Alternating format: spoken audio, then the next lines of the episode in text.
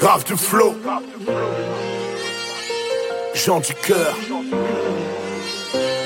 Volte-face. God bless music.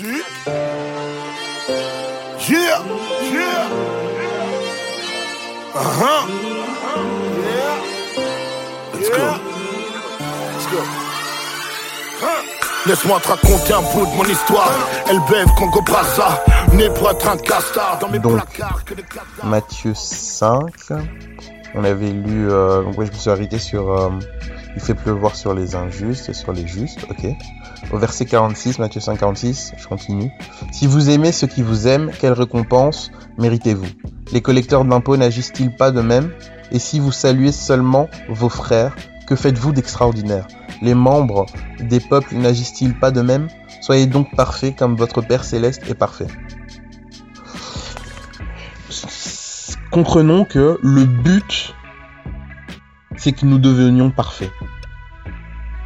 Parce que le but, finalement, euh, l'un des buts, que euh, l'une des conséquences, et plus que conséquences, l'un des buts vraiment recherchés par Dieu, c'est que ses enfants puissent retrouver cette image et cette ressemblance qu'ils ont perdu lorsque Adam et Ève ont péché. Et lorsqu'on nous dit soyez donc parfaits comme votre Père céleste est parfait, c'est ça nous renvoie à notre identité en fait. Manifestez ce que Dieu a mis en vous en fait. Soyez parfaits comme votre Père céleste est parfait. C'est ce à quoi Dieu nous appelle en fait.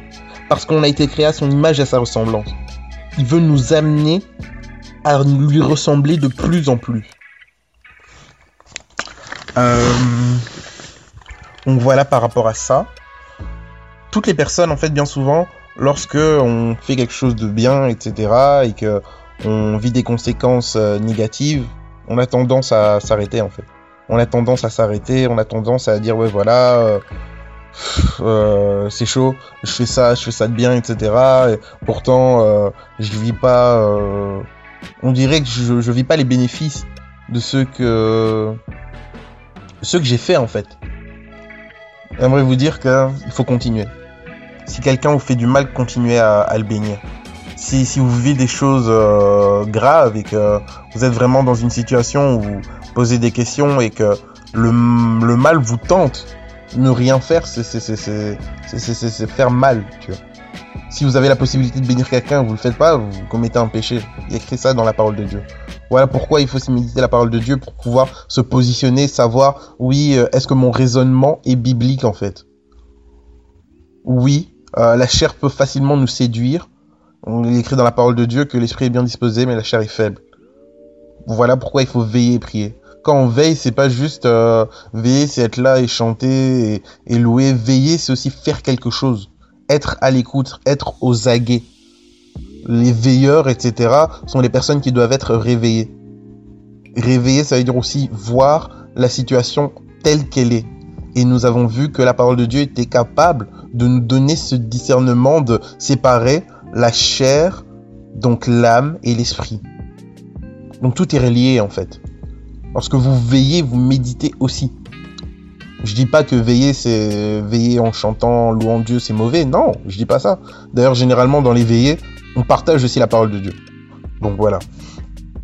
Euh, donc comprenons là où Dieu veut nous amener. Parce que bien souvent, les raisonnements, notre raisonnement s'arrête là.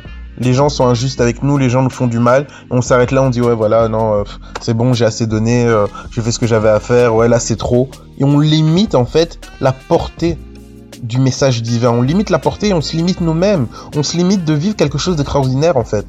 Vous êtes là, vous priez peut-être pour que le Seigneur vous transforme, etc.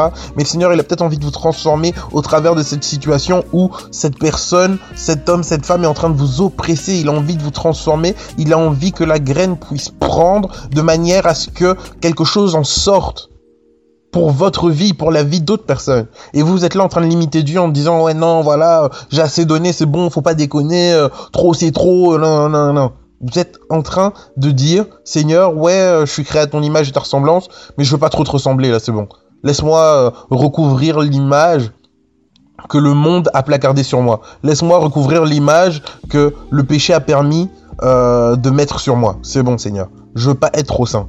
Qu'est-ce que ça veut dire? Ça n'a aucun sens. Arrêtons de, nous euh, convaincre nous-mêmes, mais laissons-nous, focalisons-nous sur la parole de Dieu.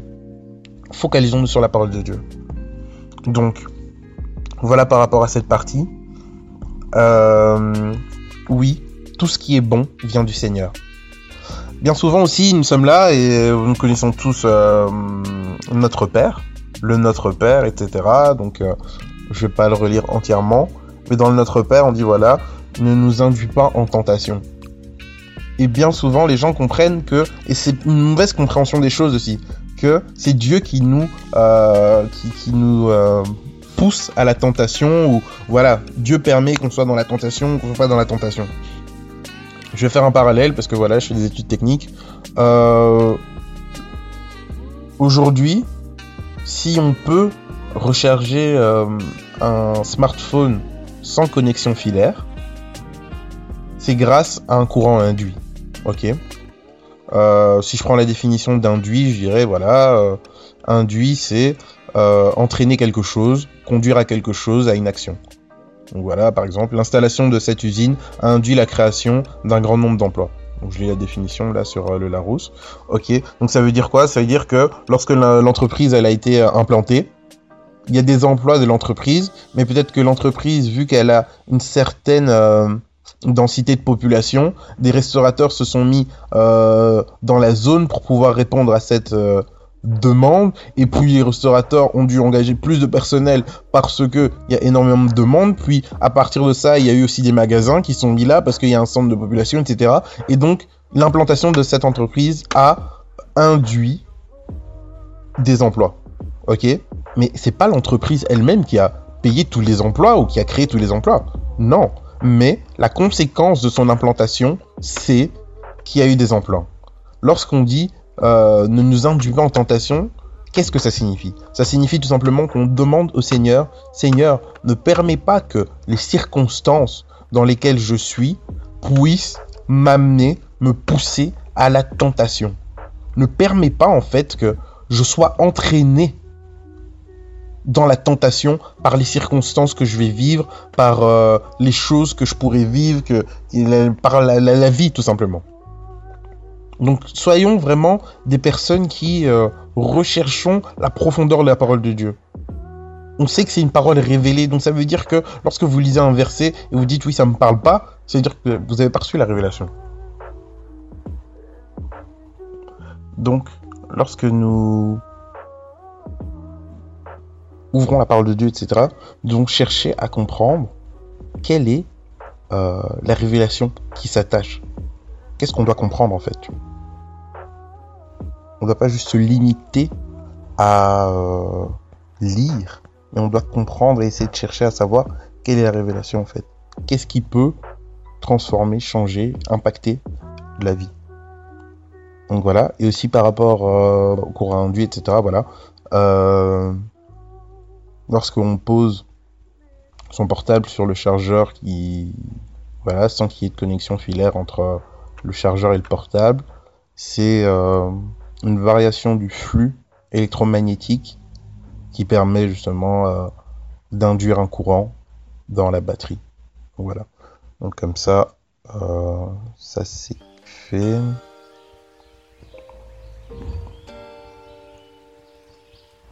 Donc, tout ce qui est bon nous vient de Dieu. Tout ce qui est bon nous vient de Dieu. Ça c'est vraiment l'élément central de cette révélation, tout ce qui est bon nous vient de Dieu. Et euh, oui, et ce qui pose problème en fait, c'est que on ne bénéficie pas forcément ou on a tendance à négliger les choses, mais dans chaque situation, il y a quelque chose de bon en fait, de positif. Et la révélation nous permet de savoir que ok, tout ce qui est bon me vient de Dieu. Donc, dans chaque situation, je vais pouvoir voir que, ah ok, la main de Dieu, elle est là. Dieu veut faire ceci, Dieu veut faire cela, Dieu est là pour moi, Dieu fait ceci, Dieu fait ça. Donc vous voyez, la révélation va m'amener à analyser les éléments au travers donc de, la, parole de Dieu. Et je vais comprendre que ah ok ouais je vis tels éléments tels éléments qui sont hyper durs. Ah mais là je vois sa main. Là je vois sa main. Parce que je sais que tout ce qui est bon tout ce qui est bien vient de lui. Purée là je vis ça. Ok je vis tout ça. Mais là je vois qu'il y a ça. Oh, merci Seigneur. Je peux louer je peux l'adorer parce que je vis quelque chose de bon. Vous voyez? Donc c'est extrêmement important la suite dans la prochaine partie de moi, chaque jour ton serviteur rayonne en moi et impacte les cœurs. Fais de moi, chaque jour ton serviteur rayonne en moi et impacte les cœurs.